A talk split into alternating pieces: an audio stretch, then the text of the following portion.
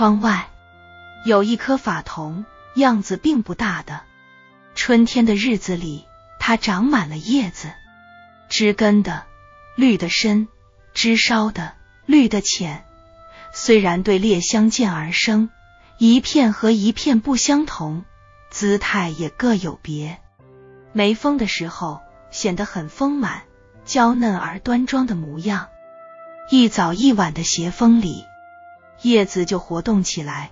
天幕的衬托下，看得见那叶背面了了的绿的脉络，像无数的彩蝴蝶落在那里翩翩起舞，又像一位少妇风姿绰约的做一个妩媚的笑。我常常坐在窗里看它，感到温柔和美好。我甚至十分嫉妒那住在枝间的鸟夫妻，他们停在叶下欢唱，是他们给法桐带来了绿的欢乐呢，还是绿的欢乐使他们产生了歌声的轻妙？法桐的欢乐一直要延长一个夏天，我总想，那鼓满着憧憬的叶子一定要长大如蒲扇的，但到了深秋。叶子并不再长，反要一片一片落去，法桐就消瘦起来，寒碜起来，变得赤裸裸的，唯有些嶙峋的骨，而且亦都僵硬，不再柔软婀娜，用手一折，就一节一节的断了下来。我觉得这很残酷，特意要去树下捡一片落叶，保留起来，以作往昔的回忆。想，可怜的法桐，是谁给了你生命，让你这般长在土地上？既然给了你这一身绿的欢乐，为什么偏偏又要一片一片收去呢？来年的春上，法桐又长满了叶子，依然是浅绿的好，深绿的也好。我将历年收留的落叶拿出来，和这新叶比较。叶的轮廓是一样的哦，叶子，你们认识吗？知道这一片是那一片的代替吗？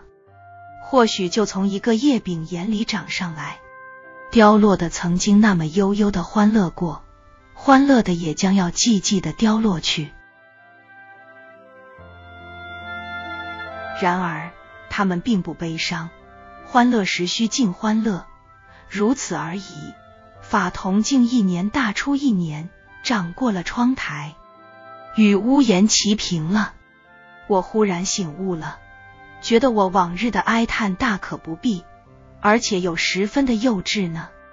原来法桐的生长不仅是绿的生命的运动，还是一道哲学的命题的验证。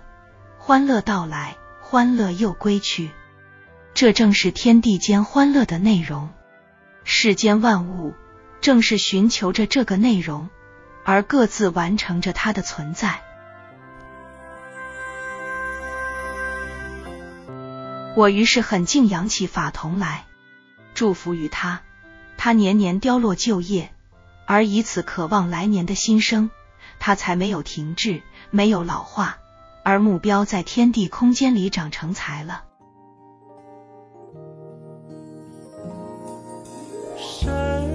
秋枫又红贾平凹，落叶分享完了。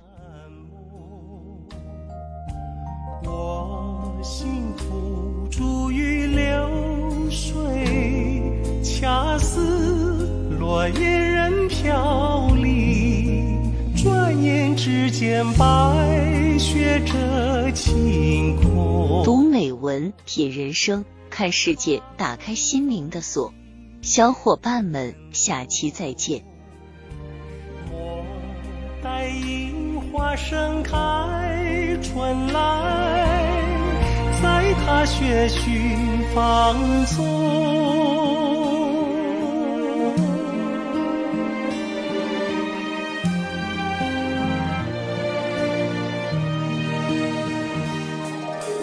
深秋风又红。秋去留残梦，